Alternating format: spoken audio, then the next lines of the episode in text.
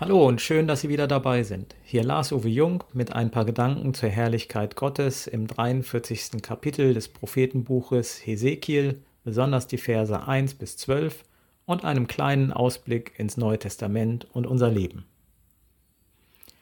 Träume und Visionen, an die man gar nicht glauben mag und auch gar nicht will, weil sie so spektakulär sind. Bis heute sind Hesekiel bzw. seine Visionen besonders vom Tempel umstritten. Er ist auf jeden Fall einer der exzentrischsten Propheten. Er durchlebte aber auch, wie Jeremia, den endgültigen Zerbruch des Landes, das Gott seinem Volk verheißen hatte.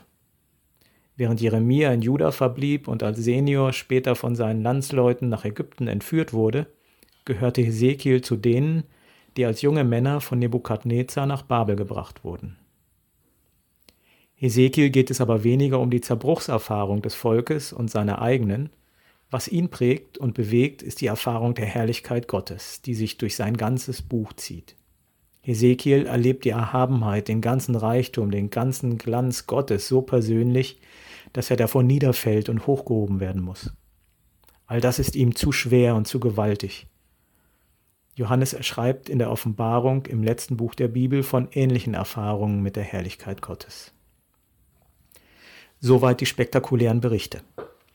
Worum es Gott in den Visionen für Hesekiel eigentlich geht, ist seine persönliche Gegenwart inmitten seines Volkes, seine Macht, sein Schutz, aber auch seine Fürsorge.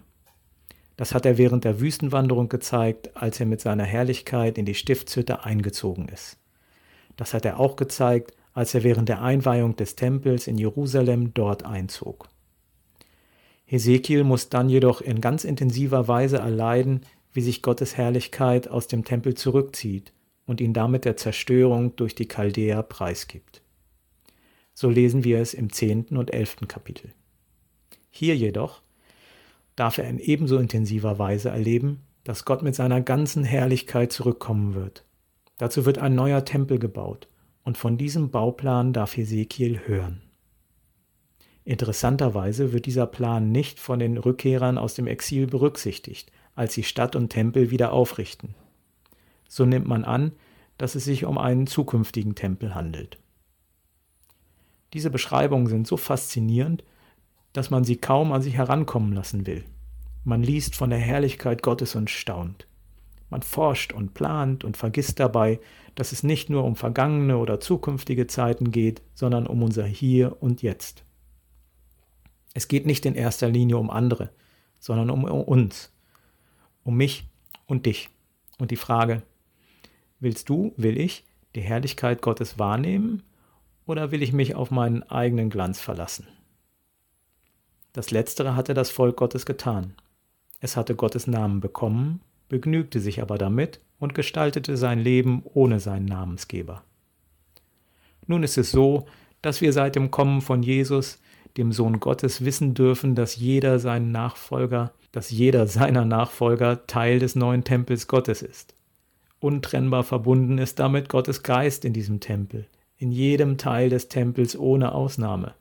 Und dieser Geist, den Jesus auf seine Nachfolger gesandt hat, lässt sie die Herrlichkeit Gottes sehen und widerspiegeln. So bezeugen es Petrus und Paulus in ihren Briefen, dazu der Brief an die Hebräer.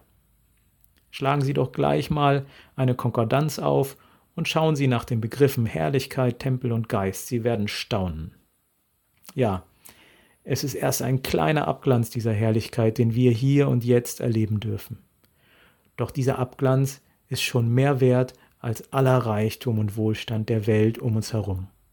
Gottes Geist, seine Gegenwart, er selbst in dir, wenn du Jesus dein Leben anvertraust, den, der für dich und mich am Kreuz gestorben und wieder auferstanden ist, der darauf wartet, uns in die volle Herrlichkeit des Vaters im Himmel zu holen. Hast du das für dich persönlich angenommen? Dann bist du dabei. Ist das nicht wunderbar? Ich kann es selbst so oft nicht fassen und doch ist es so. Achte also auf diesen Plan Gottes, den Bauplan seines Tempels, dass du dich danach richtest. Nimm deinen Platz als lebendiger Stein dieses Tempels ein und lass dich bescheinen von der Herrlichkeit Gottes. Lerne diesen Plan immer besser kennen, den Plan des Heils Gottes, seine Ausgänge, seine Eingänge, seine Ordnungen und Gesetze. Gottes Gesetz und Geist in deinem Herzen nicht starr wie Stein, sondern lebendig wie Fleisch und Blut. Und jetzt freu dich erstmal, dass du Teil des Planes Gottes sein darfst. Amen.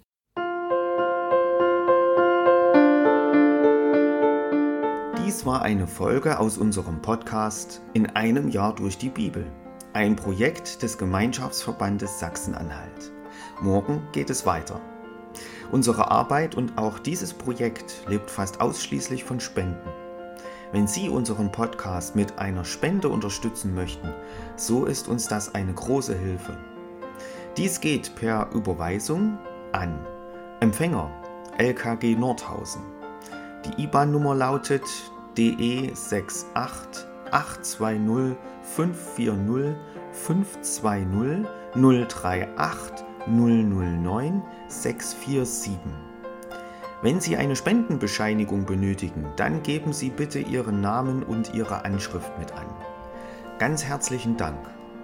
Nun wünsche ich Ihnen einen gesegneten Tag und freue mich, wenn Sie auch morgen wieder mit dabei sind. Viele Grüße, David Israel aus Nordhausen.